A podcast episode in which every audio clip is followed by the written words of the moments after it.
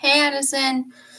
I really miss you, and I need quarantine to be over so that you can come over because I'm dying of boredom, and my sisters are just too much. I just want to be with my friends, you know, like you, because you're like my only friend. But you know, it's fine. You're the only person I really talk to because you're my you're my favorite. But anyways, thanks for being my best friend for the last eight years.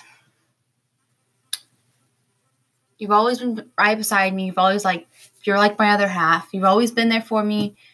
And I hope that you always are there for me. And I love you. And please don't kill me for this because some of these photos I know you're going to kill me for because you're to say that you look bad in them, but you don't because you always look amazing. And then a couple of them are from fi- from 5th grade or like before 5th grade. And let me tell you, I look bad. I always look bad, but it's okay. You're definitely to tell me that I don't. But it's it's fine. so bye Addison. Okay, so I absolutely hate recording myself because my voice sounds so weird. I hate it. Oh, I'm bleeding. It's fine. Okay, but yeah, I hate recording myself, so my voice sounds really weird. So like, don't judge me on this, but it's fine. And um, when does quarantine end exactly? Because you know I I'm gonna have to clean my room before you come over. So I'm gonna need like ten days at least to clean it because it's it's a hot mess. I'm telling you.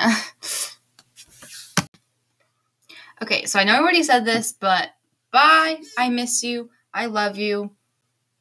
Whenever quarantine ends, you're coming over, and my room probably doesn't need 10 days, maybe like three tops. It's not that messy. I cleaned it some. You'd be so proud of me. I cleaned it some because, you know.